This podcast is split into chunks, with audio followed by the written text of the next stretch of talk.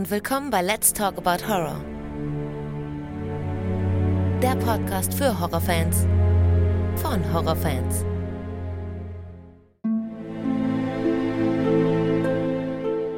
Hallo liebe Leute und willkommen zurück zu einer neuen Ausgabe. Schön, dass ihr wieder mit dabei seid und alle, die zum ersten Mal reinhören, herzlich willkommen. Heute ist es mal wieder soweit. Es ist Movie Talk Zeit und ich spreche das erste Mal mit Gabriel. Hallo Gabriel. Hallo Alex. Schön, dass du dabei bist. Ja, freut mich auch. Freue mich sehr. Ja, super. Ja, äh, bist das erste Mal dabei. Hm, genau. Und äh, ich freue mich ja immer über Neulinge. Und jetzt bist du wieder einer von vielen Neuen. Und du hast auch einen sehr schönen Namen, muss ich ganz ehrlich sagen. Also Gabriel ist ja wirklich, ja, ist ja ein sehr, sehr seltener Name, ne? Ja, ja, also so in meiner Blase habe ich das selten, hatte ich den Namen selten gehört. Ja, stimmt. Ja. Ähm, aber das kriegst du wahrscheinlich auch immer zu hören, ne? Also ich glaube, dass du doch aufgrund deines Namens oft angesprochen wirst, bestimmt, oder? Es geht, es geht eigentlich. Also es meistens dann kommt dann halt so Kommentare wie, ach, der Erzengel. ja, genau. genau. Ja, genau. Und du bist auch aus Berlin. Ich bin auch aus Berlin. Ja, Wahnsinn. Kein also, das sind ja jetzt schon so viele Leute aus Berlin. Ja, also ich bin echt erstaunt. Ich sehe das ja mal auch bei Facebook, dass tatsächlich ähm, über die Hälfte der Follower auf Facebook aus Berlin ist, ne? Oder generell auch aus dem Osten. Ne? Das ist total erstaunlich. Ja. Das ist so die Horror-Hochburg, könnte man meinen. Hier sitzt die Horror-Fangemeinde. Ja, genau. richtig, genau, genau. Naja, wer weiß, vielleicht muss ich irgendwann nach Berlin ziehen. ne? Ja, früher oder später. Ja, genau, wenn er ja richtig. Wir gucken, wohin es doch führt. Mhm, genau. Ja, unser erstes Gespräch, das wir jetzt hier machen, ist direkt ein Horror-Talk. Wir machen mhm. jetzt keine Filmbesprechung, das können wir natürlich noch immer machen irgendwann. Aber heute machen wir erstmal einen Horror-Talk. Und mhm. wir haben ja überlegt, worüber wir so reden wollen. Und generell ist es besser, wenn man so ein Thema hat, worauf man dann ähm, zurückgreifen kann, als dass man so wirklich so wirr durch das geht, so wie die ersten Horror-Talks ähm, waren. Und deswegen haben wir ja gesagt, wir gucken mal, dass wir so in dem 80er-Jahre-Horror bleiben. Ne? Ja. Das finde ich also auch eine gute Idee. Ich glaube, dass du 80er sogar selbst vorgeschlagen hast. Ich glaube, es kam von dir ursprünglich. Dann erzähl doch mal, warum ist 80er Jahre so das Erste, was dir so in den Sinn kam? Ähm, allgemein ist das für mich so eines der besten popkulturellen Jahrzehnte, mhm. ähm, die es gibt. Allein von, von, von Film und Musik her ähm, gibt es viele Filme, die, die mich geprägt haben. Allein, wenn man das Jahr 84 betrachtet, da kam so viele Klass heutzutage Klassiker raus, wie, wie Ghostbusters, Stimmt. Gremlins, Terminator, Nightmare on Elm Street, mhm. Beverly Hills Cop und so weiter und so fort. Ja. Ähm, The Thing äh, natürlich auch, ne? Thing war dann 82 ja. äh, schon, genau. Stimmt, das war Anfang, das war eher richtig. Richtig, aber ja, genau, allgemein in den, in den 80er Jahren ja. kamen auch so viele großartige Horrorfilme, ähm, die ganzen Slasher, Halloween, Freitag der 13., ja. ähm, Chucky, Hellraiser. Da, das stimmt jetzt, wo du äh, das so sagst. Ähm, das ist, da, da, kamen wirklich viele, viele ähm, Horror-Ikonen ne? irgendwie mhm. raus. Das richtig. stimmt. Ich meine, klar, Halloween Ende der 70er schon, aber ja. die Reihe an sich, das Franchise, hat sich ja erst in den 80ern so richtig etabliert. Ja, das ist richtig, genau. Ja, echt, das fällt mir gerade zum ersten Mal so auf, ne? wenn man jetzt so äh, das Gleiche, so, was du jetzt so aufgezählt hast, über die 90er machen müsste, da, da kann man gar nicht drüber viel sagen, ne? Und 2000er auch nicht da wird es dann schon ein bisschen. Da wird schwierig, genau. ne? Also bei 80er ist wirklich vieles rausgekommen. Mhm. Ja. Genau, da hat, da, klar, da hat die, die, die, die Slasher-Welle ja auch äh, ihre erste Blütezeit und dann hat das ja abgeebbt, dann äh, Ende der 80er, Anfang der 90er und da war dann so ein bisschen Leerlauf, beziehungsweise ging dann der Horror wieder in eine andere Richtung. Also, ja. wenn man jetzt so bedenkt, was in den 90ern äh, rausgekommen ist, gibt es eigentlich gar nicht sage ich mal, so viele ikonische Filme wie in den 80ern. Klar, ja, stimmt, ja. Was ein Candyman und dann ging das eben mit Scream wieder los, dass mhm. diese, wieder diese Slasher-Welle so ein bisschen in Gang getreten wurde. Mhm. Ähm, Hattest du Freitag der 13. auch erwähnt? Freitag der 13. hatte ich auch erwähnt. Also gesagt, genau. genau, weil das war ja auch, kam ja auch noch raus. Da, das ist tatsächlich so eine Reihe, die bin ich äh, nicht so drin bei Freitag der 13. Also ich weiß, dass ich mal vor vielen, vielen Jahren einen Teil mal angefangen habe zu schauen. Kennst du die Teile alle? Ja. Dann kennst du bestimmt, weißt du auch bestimmt, was ich jetzt meine. Und zwar gibt es einen Film, ich glaube, das ist Jason Goes to Hell. Ich bin mir da nicht ganz sicher. Aber der, ja. ist, der ist die einzige. Lachst du? Ja. Wieso? Weißt du schon, worauf ich hinaus will? Äh, vielleicht, vielleicht, aber das ist, der ist sehr umstritten. Äh, okay, also es ist ein furchtbarer Film. Das ist ja schon fast so eine Art Braindead, oder? Ne? Also, also natürlich nicht so extrem, aber der ist ja wirklich, äh, ist ja nur ein Gemetzel und ein, ein, ein Geschlachte ohne Ende. Worauf ja. ich aber hinaus wollte, ist diese eine Szene zu Beginn, wo diese Frau die sich dann als Polizistin herausstellt, doch in diesem Schuppen Scheune doch da in diesem Waldhaus ist. Mhm. Und dann ähm, so recht unscheinbar und wie sie doch dann vor dem Spiegel steht und dann, glaube ich, die Mütze oder so abnimmt und dann kommt da eine Haarpracht hervor. Mhm. Und dann macht sie sich doch in dieser leckeren Wanne ein Bad mhm. und, und ähm, dann zieht die sich doch aus. Und dann, also, also ganz ehrlich, also diese Frau, die hat eine Figur gehabt, das war doch unfassbar. Hast du das vor Augen, was ich meine? Ja, ja. Die, genau, die Szene kurz bevor sie dann ähm, angegriffen äh, wird. Angegriffen wird. Ja, richtig. Dann fällt sie doch dann in dieses eine Stockwerk runter, auf den Tisch sogar, aber steht auf und rennt doch dann durch den Wald davon. Und da kommt mhm. wieder dieser Spruch: egal wie schnell du rennen kannst, Jason kann schneller gehen. ja, genau. und dann ist es doch letzten Endes aber eine Falle. Die stehen doch dann alle da und ballern doch auf ihn rum. Und ähm, ja, und das, das ist das Einzige, was ich wirklich von Freitag der 13. von der kompletten Reihe im, im Kopf habe. Ist, der, sind diese ersten drei Minuten von dieser, mit dieser Frau. Sonst kenne ich gar nichts. Das ist eigentlich verrückt und da werden jetzt einige denken, das kann doch nicht sein Ernst sein. Aber es ist wirklich so.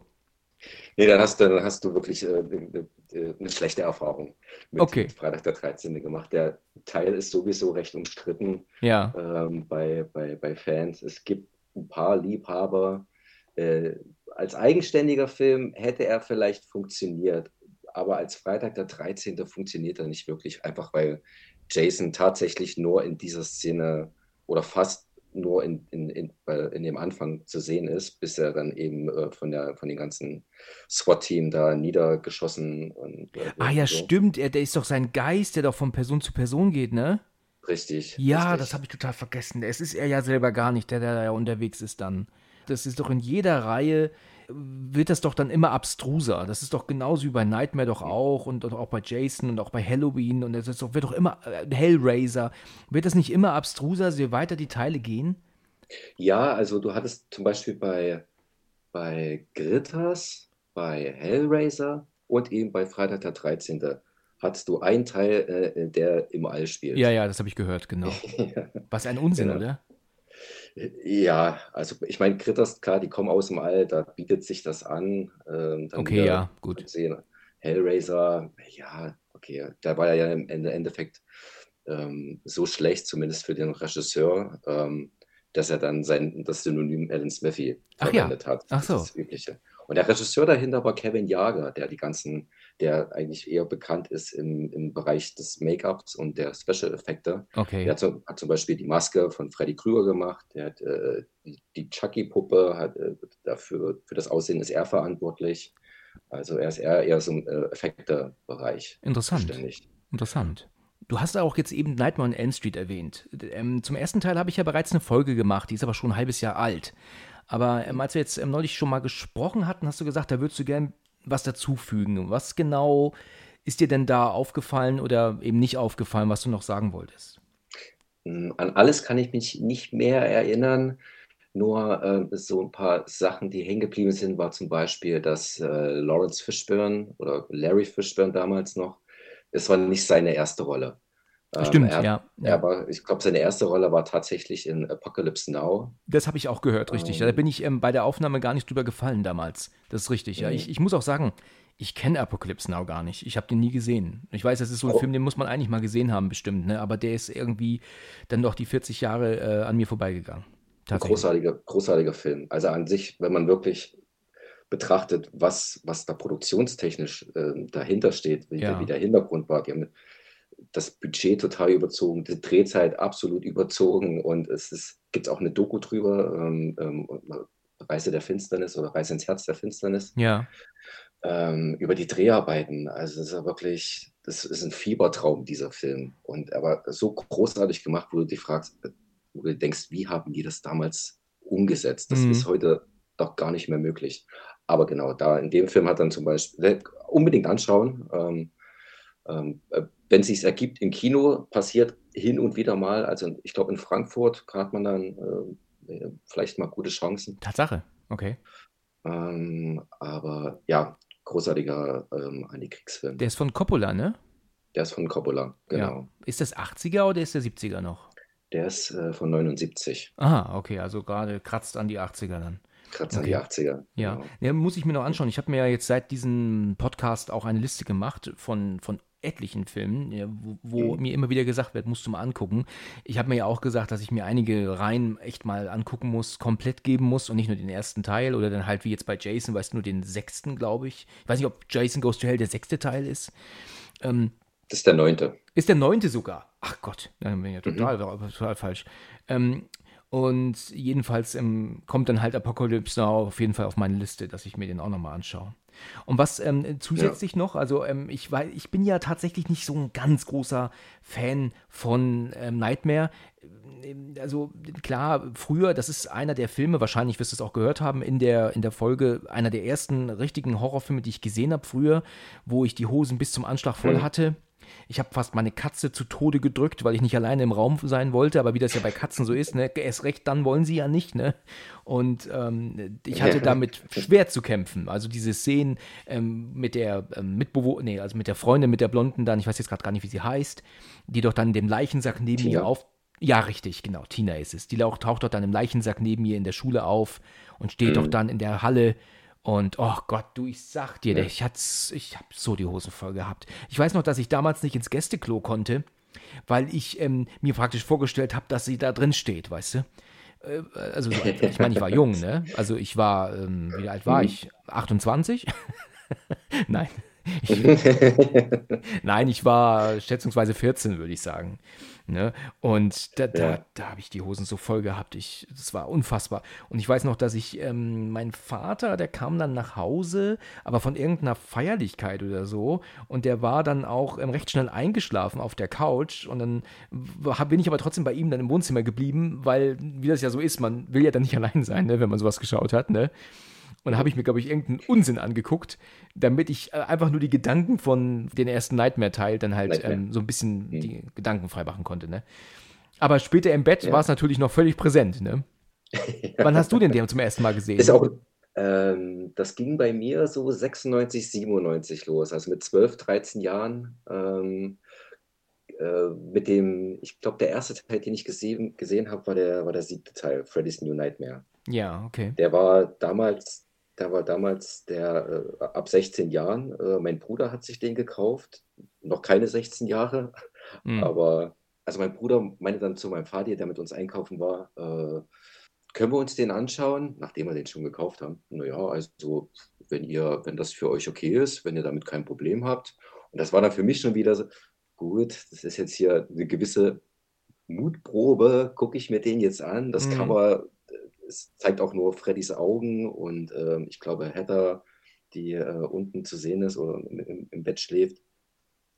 Und äh, ja, dann haben wir uns den angeschaut und dann ging das langsam so los mit, mit der, mit der Freddy Mania, äh, mit meiner persönlichen Freddy Mania. Und dann liefen dann auch kurz Zeit später Teil 4 und 5 auf RTL 2 damals noch. Ähm, habe ich mir die aufgenommen und ja, bin dann langsam so reingekommen. Es hat ewig gedauert, bis ich den ersten tatsächlich gesehen habe. Ach ja, okay. Also das hast du gar nicht in der richtigen Reihenfolge geschaut. Nee, nee, tatsächlich und, nicht. Und also Freddy's New Nightmare ist der Teil, der aber in der Realität spielt, ne? Genau. Ja, genau. also wo Wes Craven mit mitspielt als sich selber, ne? Richtig. Mit dem er, mit dem Wes Craven eigentlich schon seiner Zeit so ein bisschen voraus war, weil zwei Jahre äh, später kam dann ja, hat er dann ja äh, Scream gedreht, der eben auch so auf mehreren mit Me Metaebenen spielt und selbstironisch ist und das Horrorgenre so ein bisschen persifliert. Diese Kriterien, die hat er auch schon bei, bei Freddy's New Nightmare ähm, eingebaut, dass halt so das, das Filmische dann in die Realität übergreift und äh, genau dann eben so selbstreferenzielle Sachen passieren und äh, Dinge aufgegriffen werden. War aber leider ähm, ein Flop. Also ich, Weil es auch einer der cleversten Horrorfilme äh, innerhalb der Reihe, aber auch ja. ähm, im, im, im, Genre. Es ist, ist, trotzdem ein intelligenter Film. An die ersten Szenen erinnere ich mich nur. Ich glaube, da sind sie doch irgendwie beim Drehen und dann wird doch der Handschuh lebendig, glaube ich, ne? Es ist, daran habe ich so genau. die erste Erinnerung, aber und ich erinnere mich auch an eine Szene, dass Wes Craven dann steht mit Heather Langenkamp und sich mit ihr unterhält, aber ich weiß nicht einmal mehr, worüber es geht. Ich glaube, ich habe das auch damals nicht mal kapiert, dass der in der Realität spielte. Der ist an mir vorbeigegangen, so völlig. Ähm, was würdest du sagen, ist denn der beste Teil von den drei? Äh, von den drei, ja, von allen Freddy-Teilen, meine ich. Für mich ist die Eins. Also okay. dicht gefolgt oder aus, sagen wir, aus nostalgischen Gründen dicht gefolgt von der vier, weil das auch wie gesagt, einer meiner ersten Nightmares war. Der Soundtrack dazu, der ist großartig.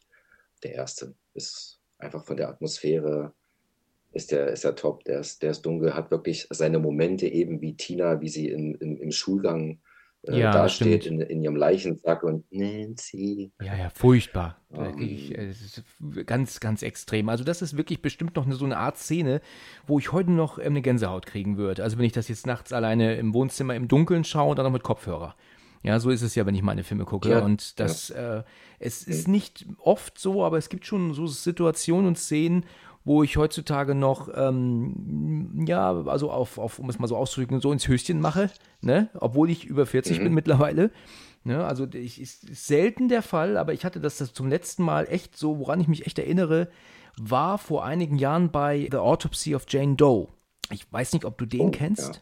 Den habe ich vor kurzem erst gesehen. Ah, verrückt. Fand den klasse. Oh, der hat eine, eine sowas von unfassbare gute, durchgehend spannende Atmosphäre. Es gibt ein paar Dinge, die mir nicht ja. gefallen. Das habe ich im Podcast dazu auch gesagt. Also es gibt ja eine Folge hier davon, äh, ist aber auch schon alt. Mhm. Also es gibt so ein paar Dinge, die gefallen mir nicht, aber die Atmosphäre ist ungeschlagen. Also ungeschlagen ist vielleicht ein bisschen übertrieben, aber ist wirklich genial. Also dieses, die, du bist so on edge die ganze Zeit, ne? Und ich habe den ähm, ja. spät abends oder nachts äh, hier zu Hause geguckt und als dann der Stromausfall war und du nur hörst, wie die Leichen aus den Schubläden fallen und die das Licht anmachen und die, sind, mhm. und die Schubläden sind alle offen, da habe ich auf, ausgemacht. Habe ich gesagt, nee, okay, jetzt ähm, kann ich nicht mehr. ich muss morgen weiter gucken. Ne? Und, und auch der Soundtrack ist auch so super. Der macht es halt genau richtig. Der beendet den Film nicht mit mhm. irgendeiner Happy, Heavy Metal Mucke, weißt du, die dich sofort aus der Atmosphäre wieder rausnimmt. Das habe ich hier in den Folgen schon sehr oft bemängelt. Sondern der bleibt in der Atmosphäre drin. Also auch beim Entspannen. Ja, und das ist extrem wichtig, ja. finde ich. Als wie wenn du, weißt du, mit Happy Rockmusik dann direkt rausgenommen wirst aus diesem Horror, den du gerade noch erlebt hast, weißt du. Es gibt halt so die ein oder anderen kleinen Szenen, die mir nicht passen. Und zwar ist es, ich weiß nicht, ob dir das aufgefallen ist, diese, diese tote, in Anführungsstrichen, Frau, die ist ja hat ja immer wirklich den gleichen Gesichtsausdruck und so. Ich meine, sie ist ja auch tot, das ist klar. Aber ab einem gewissen Punkt ähm, hat sie plötzlich einen anderen Gesichtsausdruck im Film. Also so ab, so dass, dass die letzten 20 Minuten guckt sie plötzlich anders als Leiche. Also, ich weiß nicht, ob, ah, okay. ob du weißt, was ich meine, oder hast du keinen Schimmer, was ich hier quatsche?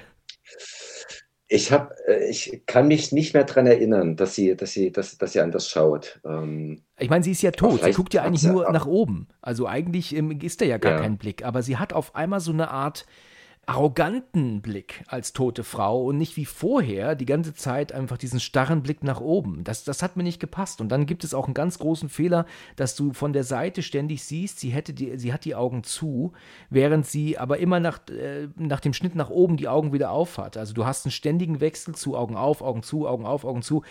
Das ist natürlich ärgerlich. Ne? Das nimmt einen halt auch leider so ein bisschen raus. Das war auch ein großer Fehler. Das, das, das stimmt. Aber ich kann mir, kann mir gut vorstellen, dass. Ähm wenn es die letzten 20 Minuten der Gesichts, ein anderer Gesichtsausdruck ist, dass das vielleicht gewollt ist. Das wäre möglich, ja. Das habe ich so noch nicht gesehen. Das könnte natürlich gewollt sein. Also von der Atmosphäre her wirklich richtig, richtig gut und nicht nur mhm. mal ein kurzer, kurzer Schock, Ne, sondern wirklich mhm. konstant gut.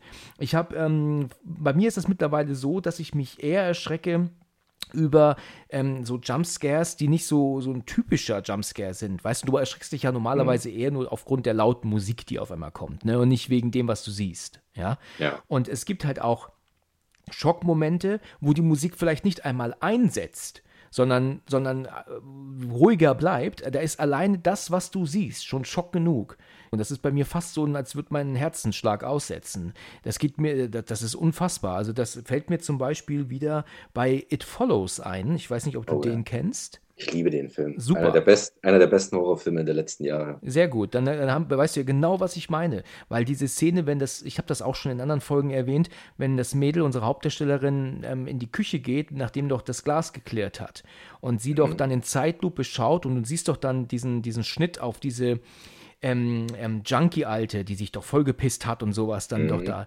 Und die kommt doch dann in Zeitlupe auf sie zu. Und da ist aber mhm. kein, kein lauter, keine laute Musik. Also alleine das, was du siehst, erschreckt so extrem, ähm, ja. dass ich da voll die Gänsehaut bekommen habe. Und ich habe einen anderen Horrorfilm geguckt jetzt neulich, der heißt Son, also Sohn, ne? Mhm. Ganz neu, ist erst vom letzten Jahr und der hatte auch so eine Schocksequenz ähm, die dich wirklich nur aufgrund dessen erschreckt hat, was du siehst, nicht wegen der Musik. Und da habe ich auch gedacht, meine Scheiße, verdammt nochmal, habe ich auch laut gesagt dann ähm, und musste mich umsetzen. Also da habe ich mich wirklich tierisch erschreckt. Ja, das war schon, das war schon heftig.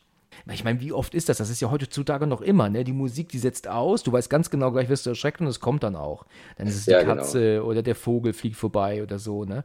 Ähm, das ist so, so ausgelutscht und es wird immer wieder gemacht. Also, der hat auf jeden Fall eine Top-Atmosphäre gehabt. Also, also It Follows, meine ich jetzt, aber auch Jane Doe. Ja, ja, ja. das stimmt. Also bei It Follows gab es auch diese eine Szene, äh, in der ich äh, mich erschreckt habe, als die Freundin ständig an der Tür klopft und irgendwann machen sie dann die ich weiß, Tür was du auf, meinst, ja. Und dann kommt dann dieser, dieser Riese, dieser schlachsige Riese von hinten. Ganz genau. Dunkeln. Das ist unmittelbar nach der Szene, was ich gerade erwähnte, ne? Weil sie rennt mhm. doch dann nach, sie rennt doch dann hoch, weil sie doch diese, diese ähm, ähm, ähm Junkie-Alte doch in der Küche sieht. Dann rennt sie doch nach mhm. oben und macht die mhm. Tür zu. Und dann, wie du schon gerade sagtest, klopft doch dann die Freundin. Genau. Und dieser Riese, der da plötzlich reinkommt, da, wirst du gar nicht erschreckt, auch nicht aufgrund von lauter Musik, sondern einfach nur, was du siehst. Aber das ist erschreckend genug, ne? Ja, ja. Genau. Hammer. Kommen wir noch mal zurück auf Nightmare. Du ähm, hattest da, glaube ich, noch ein paar andere Punkte, die du erwähnen wolltest.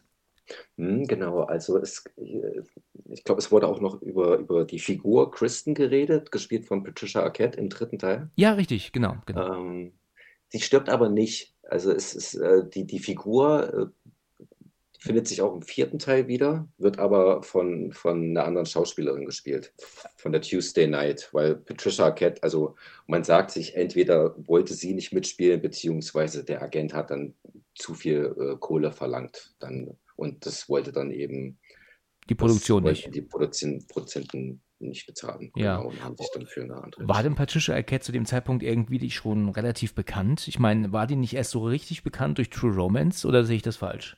Hätte ich jetzt auch gesagt. Hätte ich jetzt auch. Äh, und True Romance war ja schätzungsweise 93, ne? 93, genau. Und, und der dritte Nightmare wird doch noch 80er gewesen sein, unter ziemlicher Garantie noch, ne? Der ist von 87. Ja, genau. Gut, dann weiß ich nicht, was die dann gedacht haben, was sie denn da großartig gerissen hat, dass sie dann mehr Geld wert ist als, als, ähm, als andere. Also verstehe ich jetzt auch nicht. Es gibt ja solche Geschichten, hat man ja überall und nirgends, nee.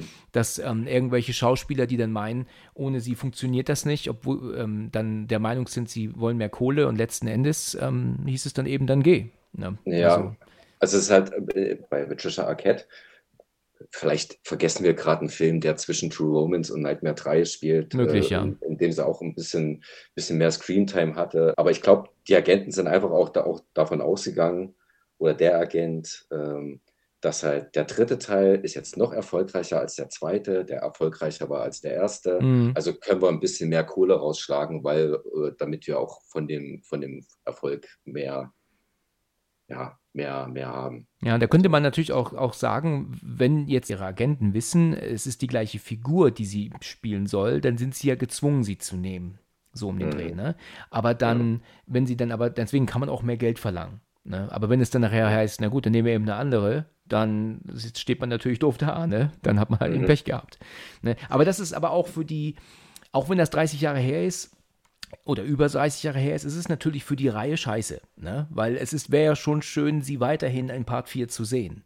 Ne? Und nicht eine ja. andere. Ne? Ja, das ist richtig. Ähm, ich weiß nicht, ob man daraufhin ähm, nach Austreten der, von Patricia Arquette das Drehbuch geändert hat, aber wenn es das ursprüngliche Drehbuch so war, wie es äh, letztendlich umgesetzt war, dann äh, kann ich verstehen, dass die Produzenten dann gesagt haben, nee, wir nehmen ähm, Patricia Arquette nicht nochmal für zehn Minuten, die ähm, Kristen in Teil 4 zu sehen ist, weil sie dann relativ früh ähm, schon stirbt. Ja, okay, ach so, sich, okay, das, okay. das, die Sache war ja auch ähm, bei, ähm, nach dem Erfolg vom ersten Teil, ähm, hat man dann relativ schnell den zweiten Teil nachgeschoben und war damals noch, heute undenkbar, war damals noch der Meinung, man könnte Freddy ja ersetzen mit einem anderen Darsteller, ist ja eh eine Maske drüber. Ja, Ähm, und da hat man dann anfangs, ähm, weil auch der Manager oder Agent von äh, Robert England oder Robert England selbst etwas mehr Kohle verlangt hat oder mehr Gage wollte, berechtigt, ähm, hat man dann entschieden, nö, darauf gehen wir nicht ein, nehmen wir einen Stuntman. Und dann haben sie halt einen Stuntman in das Freddy-Kostüm gesetzt und äh, ihn dann Szenen spielen lassen, aber schnell gemerkt, nach zwei Wochen, glaube ich, nee, das funktioniert so nicht. Seine steife Art zu gehen, das, da hat doch Robert England großen Einfluss auf die Rolle genommen oder Mhm. viel dazu bei, beigetragen. Also holen wir den dann, greifen wir in die Tasche und, und, und holen ihn dann zurück. also haben sie es doch gemacht, dann ja, okay. dann haben sie es doch gemacht. Aber man sieht noch eine, es gibt noch eine Szene, die ist im zweiten Teil übergeblieben, die, in der man den, den Stuntman äh, sieht, der Freddy spielt. Ähm, nachdem Jesse duscht, beginnt dann wieder eine Transformation und da sieht man kurz äh, den Stuntman Freddy sozusagen. Auch am, vom Gesicht oder nur sein, siehst du ihn nur so deinen Körper oder siehst du auch das Man- Gesicht? Nee, man sieht, man sieht ähm, quasi nur die Silhouette, wie sie aus so einem aus äh, Qualm kommt äh, uns, Okay. uns entgegen. Aber man sieht am Gang, schon am Gang, okay, da ist irgendwas falsch. Das ist nicht Robert England. Ach ja, das okay. ist so ein stocksteifer Gang von einem Mhm. etwas muskulöseren ähm, Typen, der wie ein steifer Freddy aussieht. Ah ja, ja, okay, okay. Interessant. Interessant. Ja, da haben sich damals gedacht gehabt, okay, sowas brauchen wir jetzt nicht nochmal neu drehen. Das haben wir schon gedreht. Ne? Wenn das jetzt halt einfach, ähm, wie du sagst, Silhouette nur, aber im Hardcore-Fans fällt das dann halt auf, ne? Dass, Ja. das, dass das dann nicht war. Ja, Ja. genau. Also es, ist, es gibt oft solche Situationen, wo man es halt einfach nicht ungesehen machen kann. Ne? Man, du, Mhm. du siehst es immer wieder dann. Ich habe mit meiner Mutter neulich gesprochen über ähm, diesen Film mit Michael Douglas, ähm, eine verhängnisvolle Affäre. Mhm. Und da ist das natürlich kein Horrorfilm, aber da gibt es diese Szene. Kennst du den Film? Ich, den habe ich noch nicht gesehen. Mit Glenn Close ist der, ne? Richtig, richtig, genau. Aber dass du noch nicht gesehen hast, das ähm, ist jetzt schade, aber viele andere wissen wahrscheinlich, was ich meine. Es gibt ja diese Szene, wo er zu ihr nach Hause fährt, weil sie nämlich zuvor seine Tochter entführt hat. Und aufgrund dessen hat die Mutter einen schweren Unfall gehabt.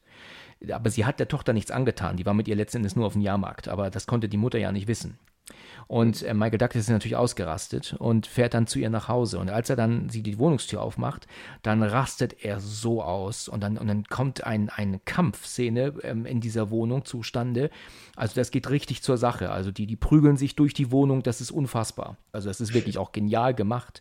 Aber irgendwann habe ich meiner Mutter mal gezeigt, diese Szene, und gesagt, gehabt, guck mal, fällt dir da eigentlich was auf? Weil es da nämlich ganz oft Szenen gibt, wo du an den Gesichtern erkennst, dass das nicht Douglas ist und auch nicht die Close. Ne? Also Mhm. die wechseln halt wirklich gekonnt zwischen den Darstellern und Stunt-Leuten immer hin und her, was du allerdings ähm, schon siehst. Meine Mutter hat aber kein Auge für. Ne? Die, die guckt einen Film, die hat da kein Auge für. Und ich habe ihr das aber dann mal gezeigt. Guck mal auf das Gesicht hier, guck mal auf das Gesicht da. Und dann hat sie gesagt, das gibt's doch gar nicht, das sind die ja gar nicht. Ich habe gesagt, natürlich sind sie es nicht, das sind Stunt-Leute. Ja, die, ich meine, Michael Douglas hat nicht wie ein Wahnsinniger auf Close eingesch- eingeprügelt, ne? Und umgekehrt. Ähm, aber ja, ich habe ihr das damals gezeigt, weil ich ihr das einfach nur mal so zeigen wollte. Und seitdem kann sie es leider nicht mehr mit diesem, mit diesem, was mit diesem Elan gucken. wie Jetzt hast du dir den. Film kaputt gemacht. Ja, ich habe es ihr leider kaputt gemacht, das stimmt. Also sie sieht jetzt immer wieder, dass das nicht Douglas ist. Es tut mir leid. Ich habe mit ihr da neulich gesprochen im Auto drüber. Und nochmal haben wir. Ähm, und dann hat sie auch gesagt gehabt, ja, ich, ich habe mir diese Szene, da hat sie ja immer mitgekämpft natürlich. Aber wenn sie halt jetzt weiß und sieht, dass das nicht die beiden sind, dann ist sie halt leider mal ein bisschen raus, ne? Aber, Mhm. aber gut, ja, das ist, das ist halt so eine Sache. Aber ähm, was ich auch sagen wollte, weißt du, um nochmal kurz auf Patricia Arquette zu kommen, die ähm, dann nicht gespielt wurde, äh, die sie dann, die dann ihre Rolle nicht nochmal verkörpert hat im vierten Teil. Ganz schwierig war das ja auch bei der Exorcist 3 für mich. Ich weiß nicht, ob du den kennst. Auch tatsächlich vor kurzem zum ersten Mal gesehen. Verrückt. Ja, ich, ich mache das gut, oder? Ich, ich time das doch super. Ja, ja. Also, weil im, im dritten Teil, ich weiß nicht, ob du das weißt, aber unser Hauptdarsteller, der ähm, Inspektor Kinderman, ja, ist Mhm. ja tatsächlich der, der im ersten Teil ja schon gespielt hat, den Inspektor mit dem Hut. Ne? Ähm, das ist von einem Schauspieler gespielt worden, Der ist allerdings, glaube ich, schon 78 gestorben. Und 1990 drehen die jetzt den dritten Exorzisten, der meiner mhm. Meinung nach auch 1990 spielt. Also ich bin mir jetzt nicht sicher, ob da jemals erwähnt wird, das soll noch in den 70ern sein. Ähm, aber haben jetzt einen jüngeren Schauspieler genommen, der auch keinerlei ansatzweise irgendwie ähnlich ist ja, dem Schauspieler, der es 73 im Original ersten gespielt hat. Das passt halt einfach vorne und hinten nicht. Guck mal, weißt du, Kinderman im, im ersten Exorzisten, der hat einen Hut getragen, der hat einen Mantel getragen und der Kinderman jetzt im 1990er Teil eben nicht. Der ist ein ganz anderer Typ Mann. Ja, ähm, klar, es ist ja auch ein anderer Schauspieler, aber wir, wir, es ist halt einfach so völlig unglaubwürdig. Weißt du, bei, bei Hannibal zum Beispiel, da wissen wir, dass Julianne Moore Jodie Foster spielt, also ihre Rolle spielt. Sie ist Clary Starling, das wissen wir. Und das ist uns klar. Aber bei der Exorcist 3 passt es halt überhaupt nicht.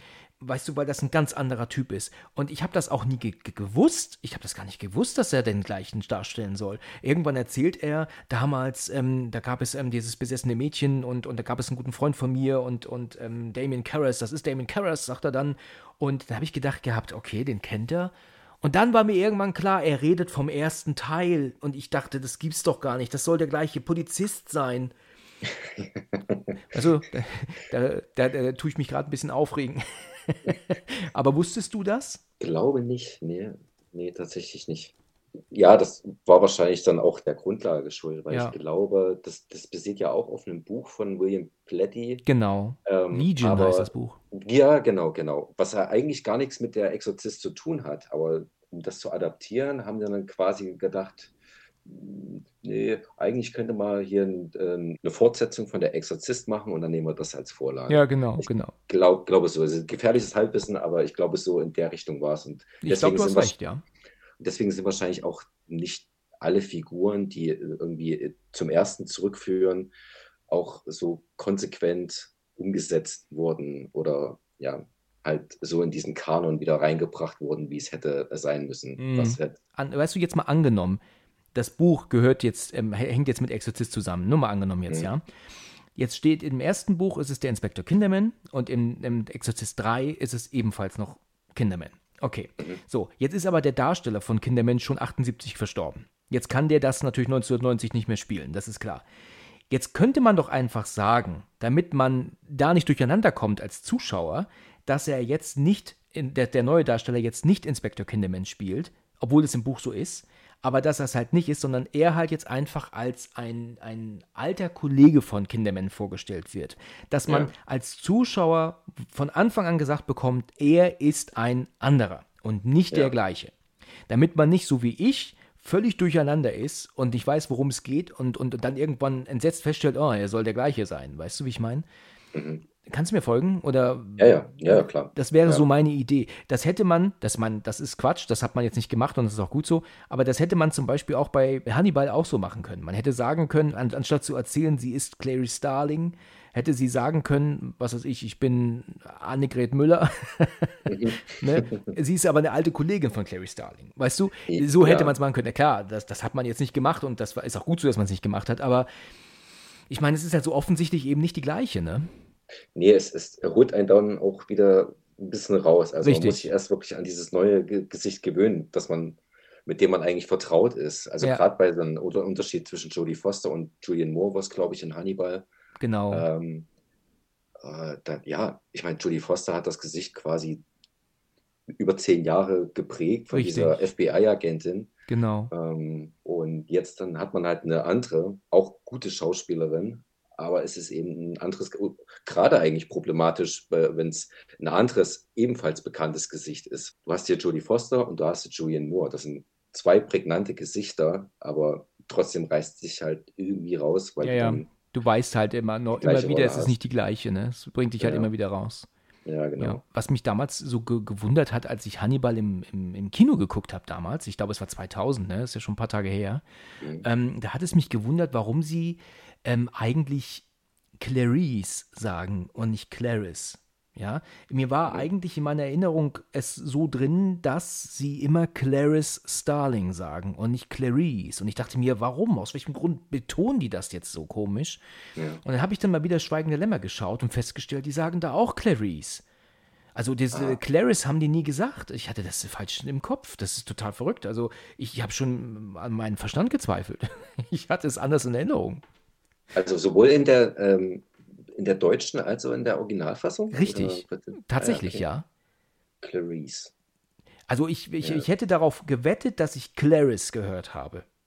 Und ich dachte mir, warum auch. nennen sie das jetzt, warum nennen sie sie anders? Aber wenn ich jetzt ähm, schaue, Schweigen der Lämmer, was ich ja auch schon immer mal wieder getan habe, ähm, sowohl auf Deutsch als auch auf Englisch, da muss ich sagen, höre ich eher auch Clarice als Clarice. Es sei denn, es gibt vielleicht irgendwo einen Punkt, wo es Clarice gesagt wird und das habe ich mir irgendwie gemerkt. Aber also ich bin, komm, bin da irgendwie raus. Also da, für mich ist das ein ganz komisches Rätsel, warum ich das so falsch in Erinnerung hatte. Du, warum ich dich vorhin gefragt habe, übrigens, ähm, ähm, welcher dein Lieblingsteil ist von, von Nightmare, um nochmal drauf zu kommen. Ich hatte ja irgendwie erwartet, dass du sagst den dritten Teil, ne? Ich, äh, also ich, ich meine, ich habe ja gesagt, ich kenne die nicht alle, aber kann das sein, dass der dritte Teil nicht tatsächlich von allen der düstere ist? Also, dass der sogar noch düsterer ist als der erste? Ist der dritte Teil deiner Meinung nach nicht düsterer und krasser als der erste? Oder, oder als auch alle anderen? Hm, also krasser, er ist, ich finde ihn kreativer. Okay. Ich finde ihn kreativer von den, von den Morden her. Ähm, düsterer ist für mich immer noch der erste, auch der zweite Teil. Ähm, aber der dritte ist für der hat einen, vielleicht einen düsteren Grundton, also diese Thematik an sich, selbstmordgefährdete Teenager, das ist an sich schon, der, der, der Grundtenor ist ein bisschen, bisschen dunkler, ein bisschen deprimierender vielleicht. Aber im Großen und Ganzen ist das für mich so der, der Wendepunkt in, in, in Freddys Karriere sozusagen. Okay.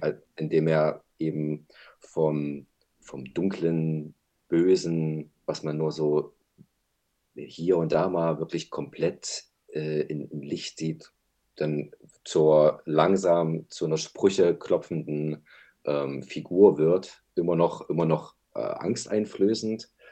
Ähm, aber ja, das, der dritte ist für mich einfach, das ist für mich auf jeden Fall nicht der beste Nightmare-Film, aber die beste Nightmare-Fortsetzung. Okay. Eben okay. weil er eben aufgrund seiner kreativen Mordszenen, eben zum Beispiel diese, diese, diese eine Szene, in der den ähm, Typen, der gerne da seine, seine Puppen macht, ähm, als Marionette benutzt, wo dann die ganzen Fäden aus, den aus der Hand, aus den Händen kommen, aus den Füßen kommen. Das ist Special Effect-mäßig großartig gemacht. Ja. Oder die, eben, die, eben auch diese Szene, in der er aus dem, aus dem Fernseher kommt und die Jennifer dann äh, in, den, in den Bildschirm reindrückt und ja, und dann eben seinen Spruch ablässt, Welcome to Primetime, Bitch. Wie findest du denn den zweiten eigentlich?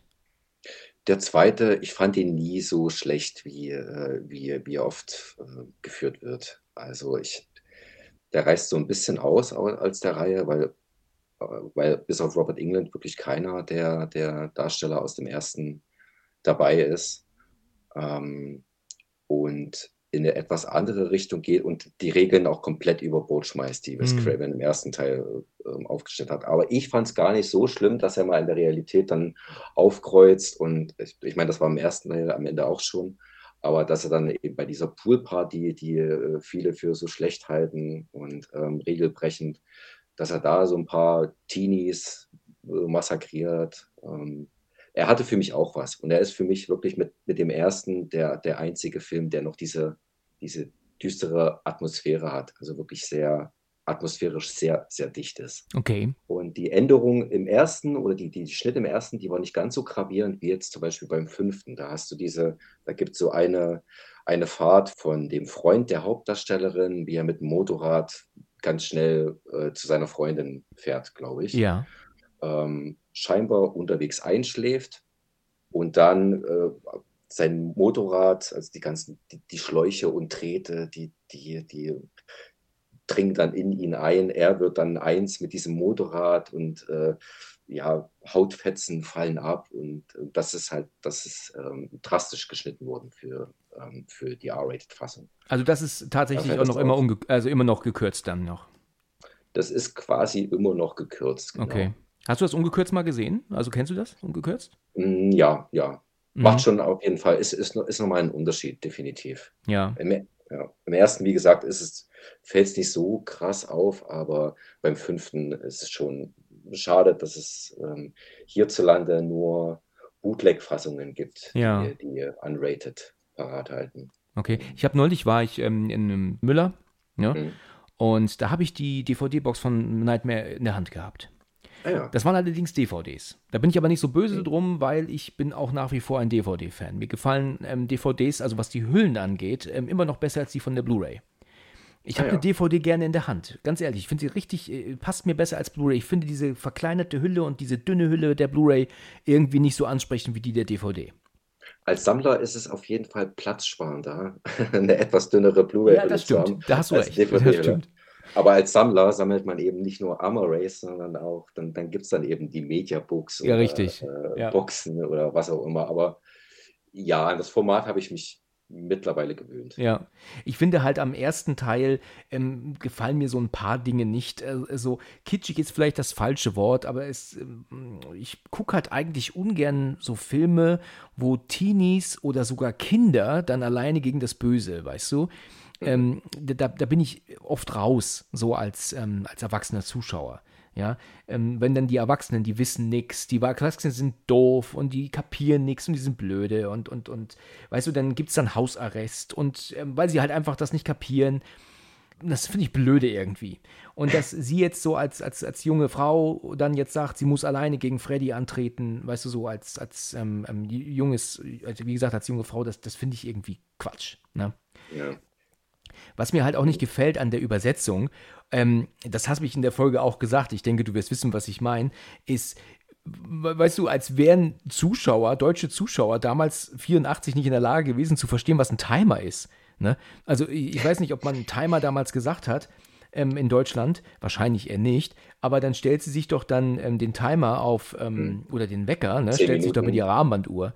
Und dann kommt Ja. doch tatsächlich diese Stimme daraus. Das sagt doch keine Uhr. Das ist total bescheuert. Weißt du? Das, ja, sowas holt mich dann auch immer raus. Ja, furchtbar. Eine ganz furchtbare Übersetzung. Anstatt sie, weißt du, wieso haben sie denn nicht einfach die Sprecherin ähm, von ihr genommen, die sagt, okay, Wecker ist gestellt. Weißt du, irgendwie so.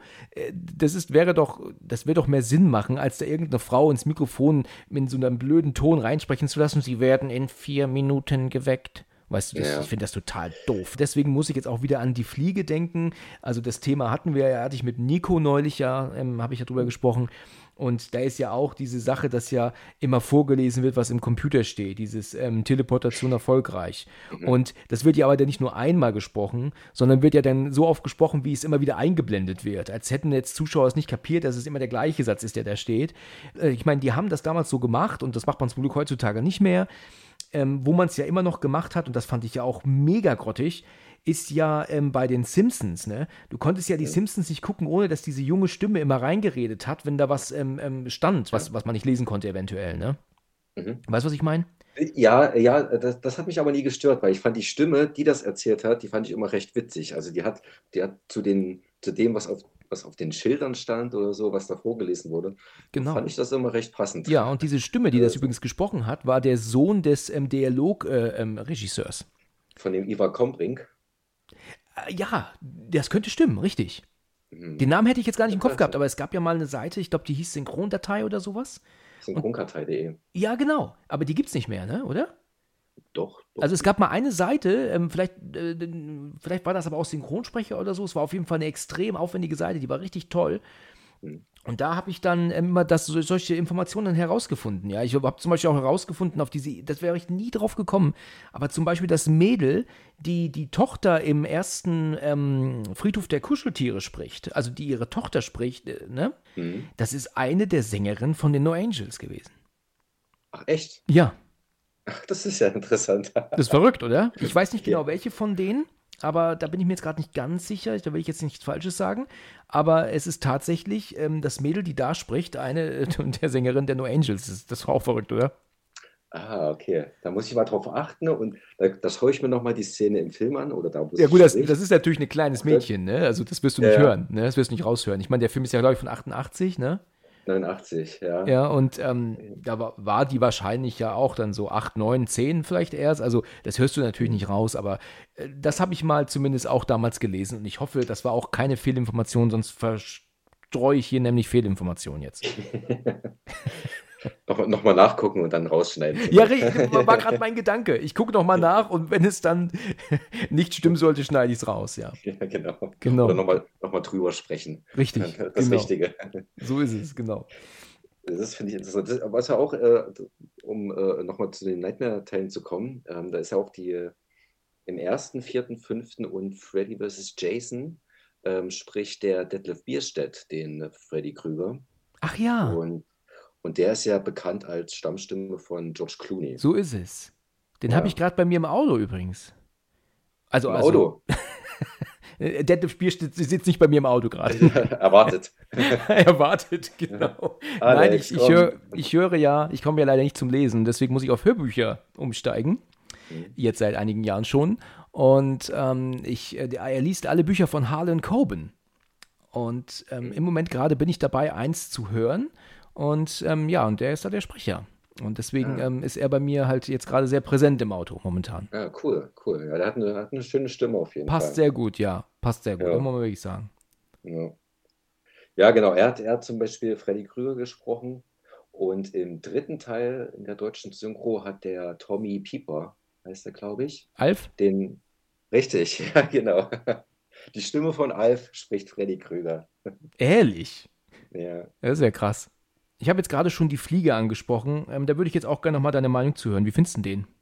Großartig. Das ist ja auch nochmal so eine Sache. Also die Remakes in den 80ern von, ähm, waren ja vermehrt, äh, Remakes von, aus, äh, von 50er-Jahre-Filmen. Ja.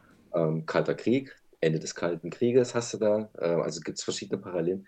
Jedenfalls äh, Die Fliege äh, finde ich klasse. Einer meiner Lieblings-David Cronenberg-Filme und äh, ich habe den, ich hab den, den, den, die Folge von euch gehört. Schön. Ähm, fand, fand ich äh, super amüsant. Ähm, Das freut mich.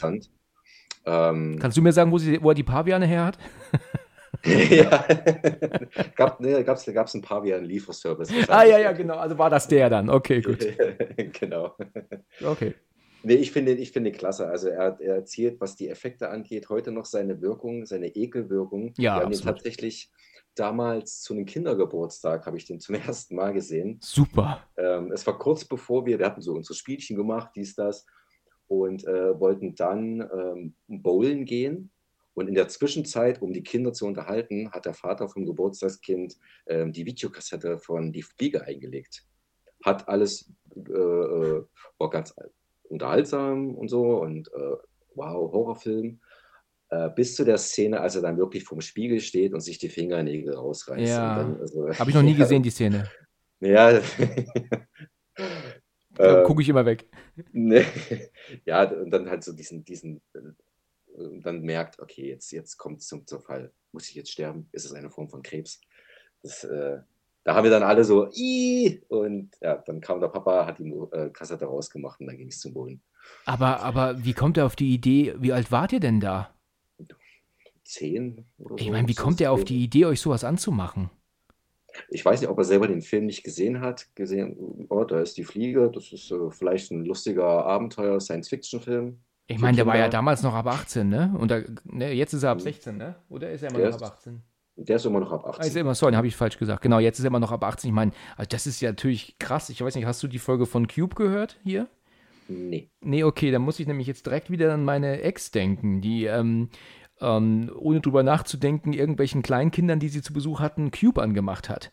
Und die haben natürlich dann, die haben natürlich dann nach den ersten drei Minuten ähm, Mord geschrien. Ähm, du kennst den Film, Cube? Äh, da weißt du auch direkt, was kommt nach drei Minuten, ja. Und dann hat sie mich damals dann angerufen und dann mit, mit, mit ähm, Entsetzen gesagt, was hast du mir hier für Filme gegeben? Und dann habe ich dann gemeint zu ihr, ja, du wolltest doch von allem etwas haben. Ja, ich habe doch die Kinder von so und so zu Besuch und ich habe den Film angemacht. Und dann, ich habe gedacht, ich höre nicht richtig. Das musst du dir vorstellen. Dann macht die äh, drei, vier Kleinkindern von fünf äh, Cube an. Also, äh, das ist doch, das ist doch Wahnsinn. Der Kindergeburtstag bleibt hängen. Ja, Fall. genau. Ich weiß gar nicht, warum die da Kinder hatten, aber ich hatte eine, so eine Tüte zurechtgemacht für sie und ihre Nichte und ihre Schwester, damit sie was zu gucken haben. Und da war von allem etwas drin und hatte auch Cube. Und ich gehe auch nicht davon aus, dass die Kinder zu Besuch haben und erst recht nicht, dass die denen das anmacht. Ja, also, ja, ich, also sowas Verrücktes. Aber da muss ich jetzt gerade denken, weil du mir das jetzt hier über die Fliege erzählst. Ja, das war ja, ja. genau der gleiche Kaliber, so um den Dreh. Noch, noch schlimmer sogar. Noch schlimmer. ja.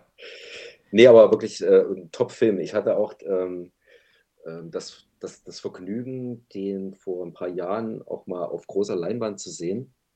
Okay. Und es war echt interessant, weil es wirklich fast das komplette Publikum. Es gab viele offenbar, die den nicht gesehen haben.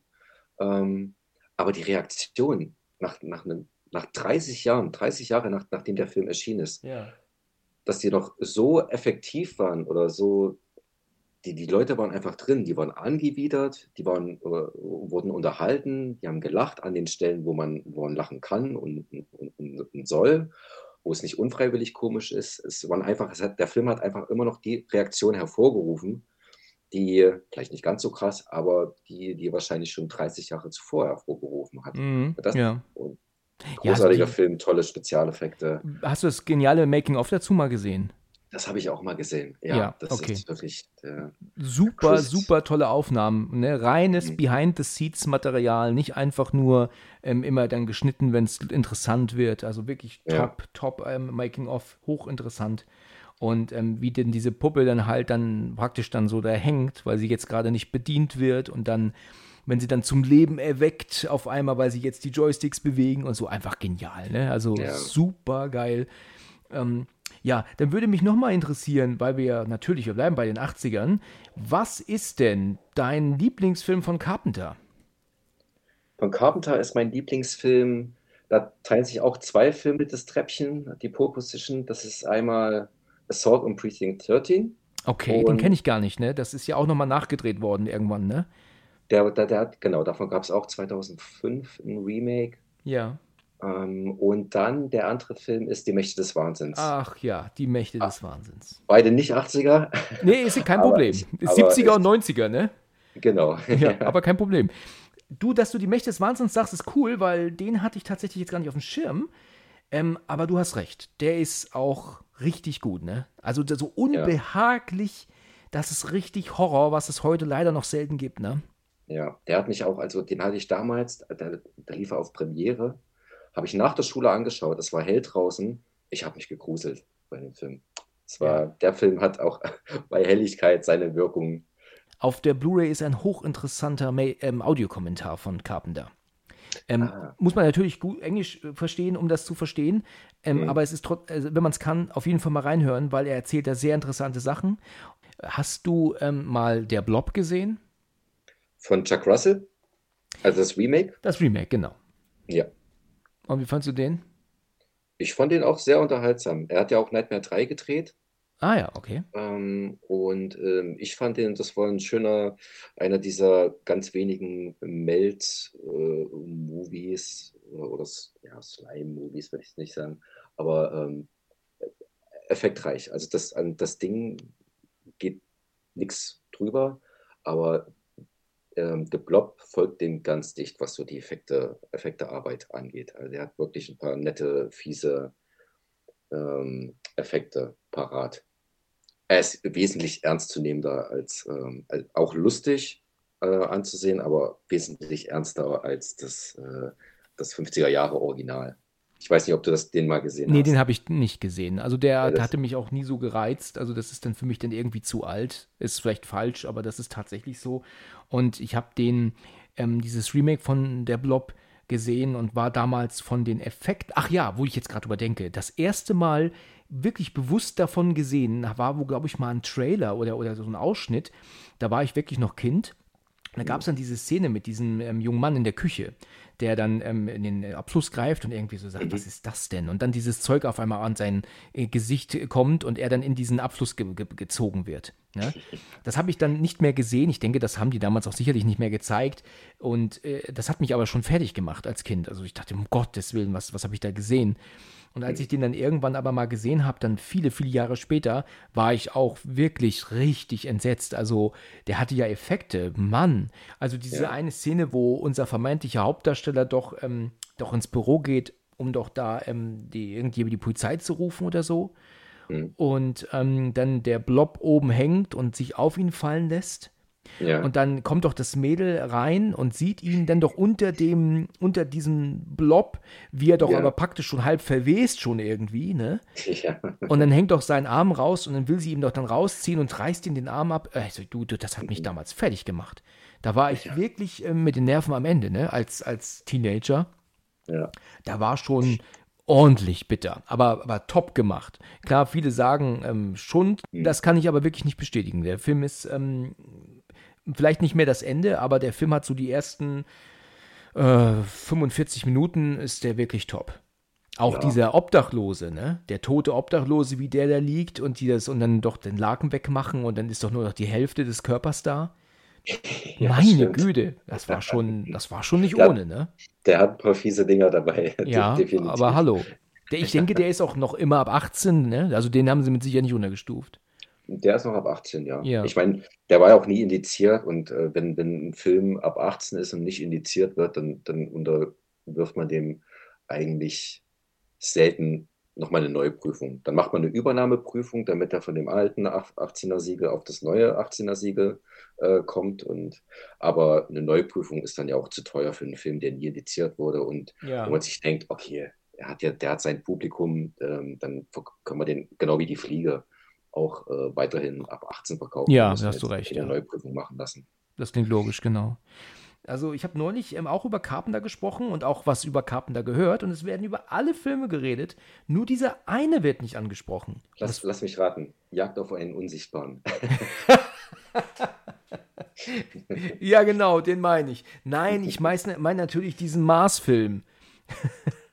Äh, Ghost, Ghost on, Mars. on Mars, genau. Der ultimative Carpenter-Film. Ne? Nee, das war natürlich ein Spaß. Ähm, Nein. Den, den habe ich bisher nicht gesehen. Ich kann nicht, ich kann nicht sagen, wie schlecht er ist. Der soll doch mega scheiße sein. Der soll doch ja. der größte Shit sein ever. Ja? Habe ich auch gehört. Also er hat keinen Film mehr gedreht, der irgend auch Vampire war eine Scheiße hoch drei, oder? Ähm, den habe ich damals im Kino gesehen und fand ihn sehr äh, damals noch mit als Gore liebender oder Splatter liebender Horrorfan äh, fand, der, fand ich den sehr unterhaltsam. Okay. Ähm, ich war noch keine, nee, ich war noch keine 18, als ich den gesehen habe. Hm. Äh, aber im Kino, weil Kinobetreiber muss das Geld verdienen, ja. hat uns da auch reingelassen. Und äh, was da abging auf der Leinwand, also als, der, als dieser Vampir-Guru da in das Hotelzimmer ja. kommt, wo alle Vampirjäger feiern und schon der, Ein äh, schon der, der, der, der Fette da am Eingang ja. ähm, aufgeschlitzt wird und entzweit wird, fand ich geil. Ah, der ist tatsächlich aber 16 mittlerweile, ne? Der ist mittlerweile ab 16. Den haben sie runtergestuft mit dieser wahnsinnigen Szene drin. Also ich weiß gar nicht, was mit der FSK los ist momentan. Es sind so viele Filme, die ab 18 waren, da, da mhm. kann man ja ewig drüber sprechen.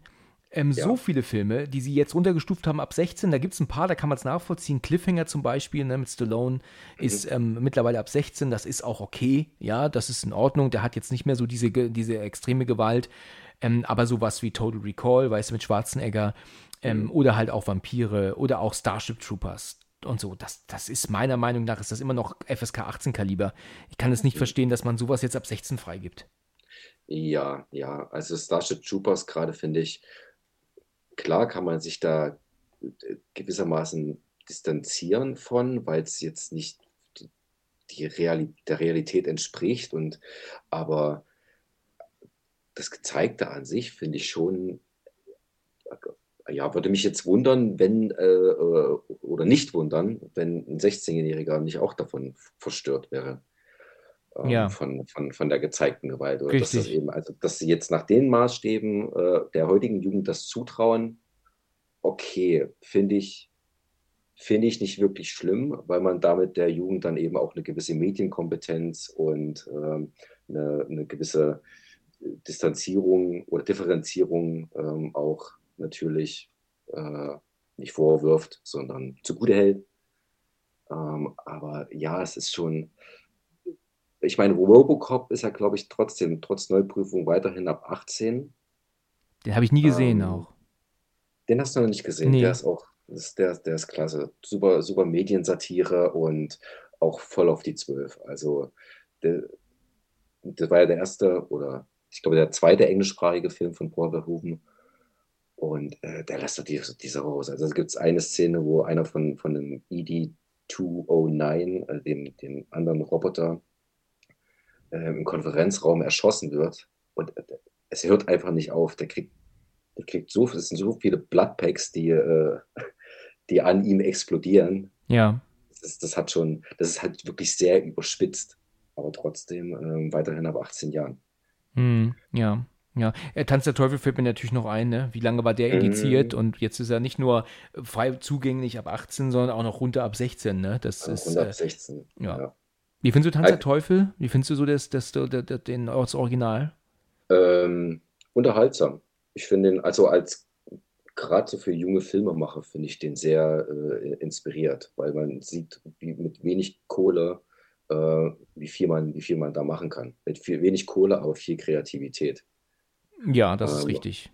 Aber so an sich finde ich den sehr unterhaltsam. Und bei dem kann ich so ein bisschen verstehen, dass er ab 16 ist, weil du siehst. Ja, das stimmt du siehst die Effekte, du siehst diese Stop-Motion, ja. wenn, wenn, die sich zersetzen und äh, diese 16er Freigabe ist eigentlich lächerlich, wenn man betrachtet, was der, was er in den letzten 40 Jahren durchmachen musste. Also, dass da selbst geschnittene Fassungen äh, nicht nur indiziert, sondern beschlagnahmt wurden. Ja. Dass ja so ein Zirkus um diesen Film gemacht wurde, ja.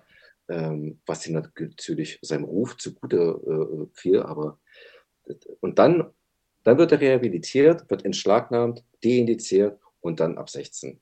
Äh, ist ja manchmal einfach komisch, wie das, wie das funktioniert. Aber ich, das, das war ja auch in den 80ern ganz groß, dass dann halt ähm, Filme äh, indiziert wurden mit Aufkommen der, des VHS-Markts auch. Ja. Ähm, weil da wirklich eine Riesenwelle an Horrorfilmen, Direct-to-Video, ähm, in die Wohnzimmer geschwappt sind. Und klar, hat die FSK dann natürlich auch, da war sie erstmal überfordert und äh, hat dann natürlich ja, fast jeden Film Schnittauflagen verpasst und die BPJM oder damals noch BPJS war dann auch äh, gut, gut, äh, hatte gut zu tun auf jeden Fall.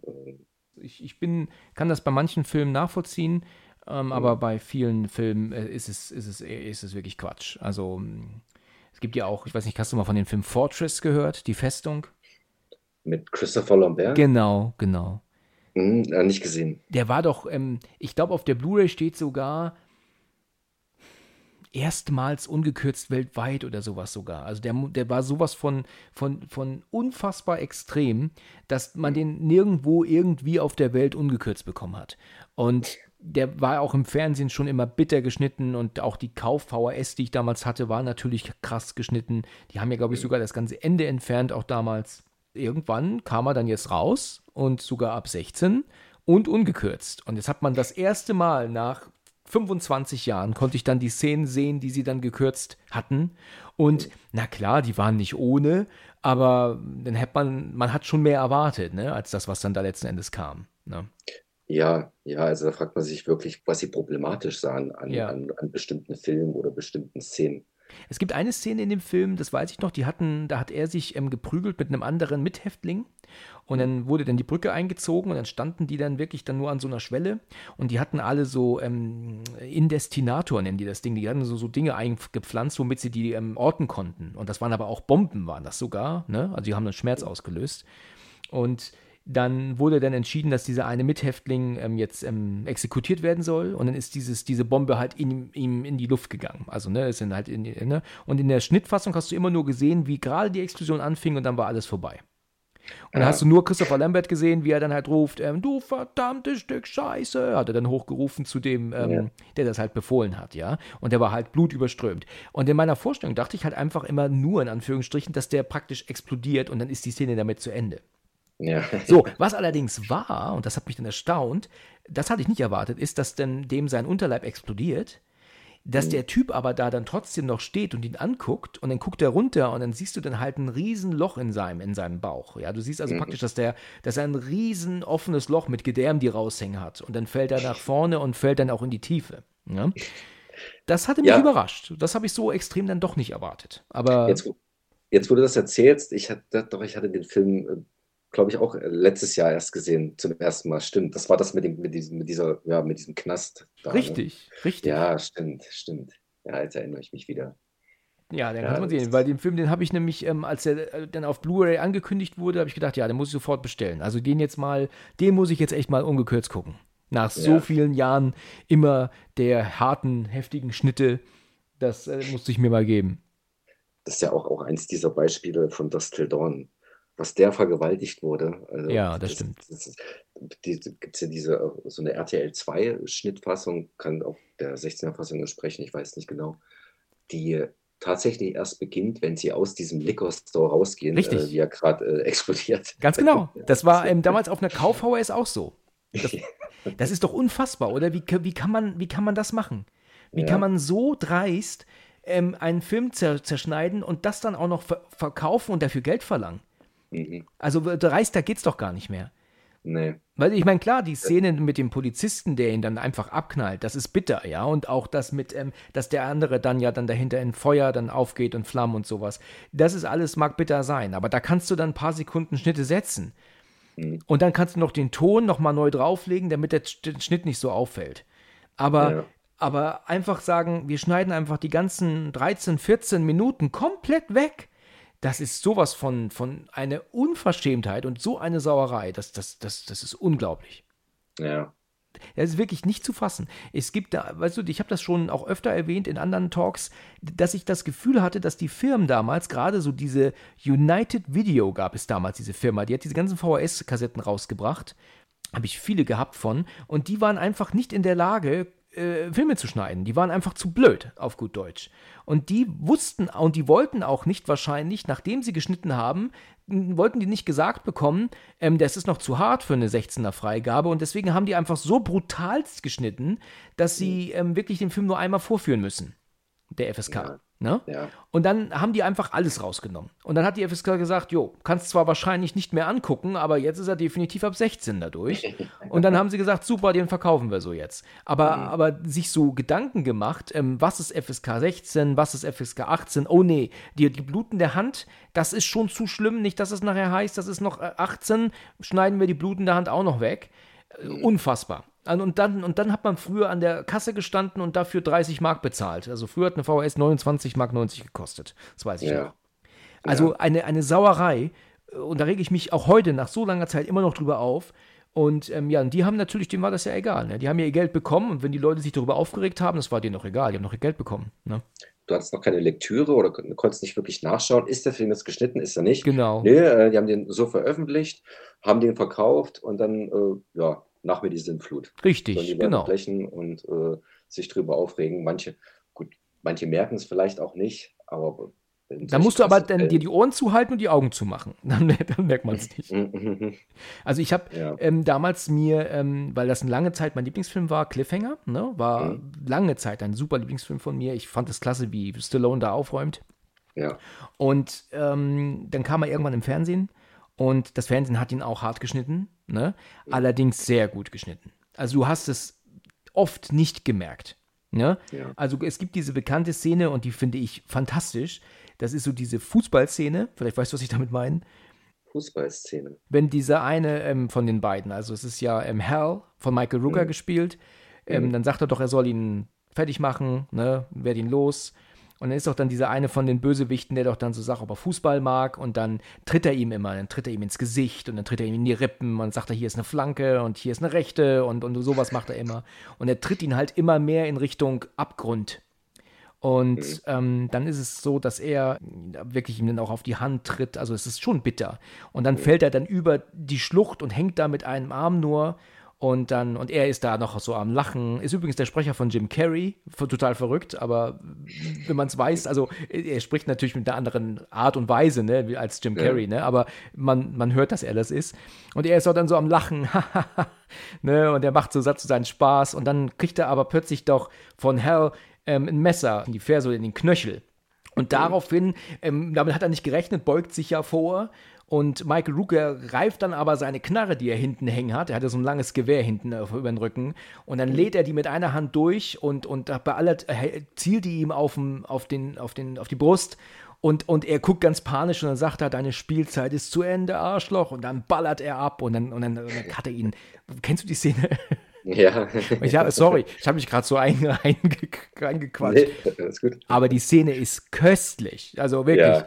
Der, wie er ihn letzten Endes aus dieser Situation, wie er sich da rausgerettet hat, ne, und diesen Drecksack, ne, ein für alle Mal, seine Spielzeit ist zu Ende. Hat er wirklich recht. Definitiv vorbei. Und er hätte es so einfach haben können. Ne? Der hat ähm, mit, mit, ihm vor der, weißt du, er hat ihm die Knarre vors Gesicht gehalten. Aber er meinte, ein Spiel machen zu müssen und hat halt selber bitterlich bezahlt. Ne? also, das ist eine Szene, ich liebe sie. Und ja. das haben sie auch hart geschnitten in, ähm, im Fernsehen damals. Allerdings so, dass du es nicht merkst. Also sein erster Tritt, den er macht, ist halt praktisch dann der letzte Tritt in der ungeschnittenen Version. Also alle Tritte zwischendurch mhm. fehlen. Und du ja. gehst halt davon aus, der erste Tritt tut ihm direkt über die Schwelle, ne? Aber was das Fernsehen sogar geschnitten hat, war der Satz, deine Spielzeit ist zu Ende, Arschloch. Das haben sie leider weggemacht. Der das Satz fehlt. Wahrscheinlich war, nur, weil sie nicht wissen, warum, weil über Fußball letzten Endes nicht gesprochen wurde in der geschnittenen Version. Ne? Mhm. Ähm, vielleicht deswegen, um dem folgen zu können. Ne? Äh, die, die, das ist mir ein Rätsel. Es ist vielleicht äh, noch, noch äh, ja, abwertend. Abwertend, oder, äh, ganz genau. Da gibt es ja auch einen anderen Satz, den sie ja immer geschnitten haben, ähm, wegen rassistischen Gründen. Ne? Da ist ja der Schwarze, ist ja dann unten doch in der Höhle zugange mit ähm, mhm. Sylvester Stallone. Und dann sagt ja genau der Darsteller, den ich von dem ich gerade gesprochen habe, sehr schön, die schwarze Mistsau können wir gleich mit in die Luft jagen. Da brauche ich es nicht selber mehr machen. Ja. Ach, das ist aber auch, es ist auch. Bitter, ja, ne? das ist bitter, ja. Diese, ich weiß nicht, ob er das in, er in, in, in der Originalfassung dann auch äh, Black Asshole sagt. Ich glaube ja, aber ich habe es nicht vor Augen gerade. Äh, also okay. Also ich, ich höre es gerade nicht jetzt im Englischen. Ich weiß nur, dass das ein Brite ist, glaube ich. Oder, mhm. oder von irgendwo anders her kommt, der hat eine ganz komische Art, Englisch zu reden, der Darsteller. Das, der ist schwer zu verstehen. Deswegen glaube ich, ich kann es ja nicht genau sagen, was er sagt im Englischen, aber, aber schon sinngemäß das Gleiche, ne? Ähm, aber es ist wahrscheinlich aufgrund von rassistischen Gründen immer geschnitten worden. Ne? Ja, gut, okay, da, da ist Deutschland ja nicht gerade Vorreiter. Also es gibt so Synchronisationen, die sind äh, jenseits vom politisch korrekt. Ja, ja. ähm, also du hast ja auch, ein Horrorfilm fällt mir da jetzt nicht ein, aber halt zu Eis am Stiel. Da, da hast du Dialoge dabei. Ich weiß nicht, ob das in, in der Originalfassung auch so erzählt wird, aber du hast halt doch immer noch so bestimmte Wertvorstellungen, die heute einfach äh, unangenehm sind, wenn du sie guckst. Wenn du sie in, die, in, in den Kontext der Zeit setzt, sind ja. schon eigentlich politisch inkorrekt, aber irgendwie noch, ja, also, wir haben noch was Unschuldiges, was Naives und da, dadurch was Amüsantes. Aber ja, so, so bestimmte Synchronisation kannst du heute kannst du nicht mehr geben. Das mhm. ja, gab es ja bei Kevin allein in New York gab es ja auch so eine Szene, die wurde neu synchronisiert. Ja, stimmt, das habe ich gehört. Genau, mhm. zu Beginn, ne? Ja, genau. Da haben sie irgendwie das Wort Neger geschnitten, ne? Glaube ich auch, ne? Da gab es irgendwas mit Neger und dann gab es auch noch was mit Indianer. Das I, das I, das N und das I-Wort äh, wurden verwendet und äh, dadurch, dadurch natürlich auf zwei Ethnien äh, äh eingegangen, die halt in dem Sinne quasi diskriminiert. Aber warum ist Indianer denn mittlerweile etwas, das du nicht mehr sagen darfst? Das ist doch ein Stamm. Was ist denn das Problem? Dass Indianer sich selber nicht Indianer nennen, sondern Indianer eigentlich, glaube ich, nur dadurch daher kommen, weil Christopher, Christoph, Christopher Columbus, Christoph Columbus, der eine hat Kevin allein zu Hause gedreht, der andere hat Amerika entdeckt. Ja, der, ja, genau. Auf jeden Fall, der, der Columbus auf jeden Fall nach Indien wollte dann nach Amerika eben entdeckt hat und äh, die Leute dort Indianer äh, deswegen genannt hat. Ah. Und da wurden quasi von dem weißen Mann wurden die, die Ureinwohner, die Native Americans, wurden dann quasi als Indianer ähm, bezeichnet. Ach so, okay. Was, also es ist quasi ein Begriff, den, den die weiße Bevölkerung Uramerikanern auferlegt hat und nicht sie selbst. Und dadurch ist es eben halt ein bisschen kritisch zu betrachten. Okay, okay, gut. Das war mir noch war mir gar nicht bewusst. Okay. Interessant, ja. Ich, ja. ich finde jetzt Indianer jetzt auch nicht so diskriminierend. Ähm, Aber gut. War ja. mir auch nie bewusst, dass das so ist. War mir nie bewusst, muss ich auch sagen. Nee, also, nee, ne, also das, das, bin ich, ähm, also klar, ich verstehe das mit, mit Neger, das verstehe ich. Ne? Das ist etwas, mhm. das, das sagt man nicht mehr, das kann ich nachvollziehen. Ähm, erinnerst du dich oder hast du mal diese Szene gesehen, ähm, da habe ich auch einen Bericht gesehen drüber, äh, aus dem Otto-Film vor, ja. vor Ewigkeiten, etlichen Jahrzehnten. Mit Günther Kaufmann, ist es so? Oh, das, das weiß ich jetzt nicht, aber äh, der steht da doch in der Tür bei der alten Frau und stellt ihn doch vor. Und dann, ist es doch so, als würde er ihn verkaufen, weißt du? Aha, Wo er, er kann das und dies und sagt sie, oh, was kostet der denn? Ne? Das ist krass, ne? Da hat ja. man damals drüber gelacht und heute ist es etwas, wo man echt sagt, das kannst du nicht bringen, ne? Das kannst du heute nicht mehr bringen. Nee. nee.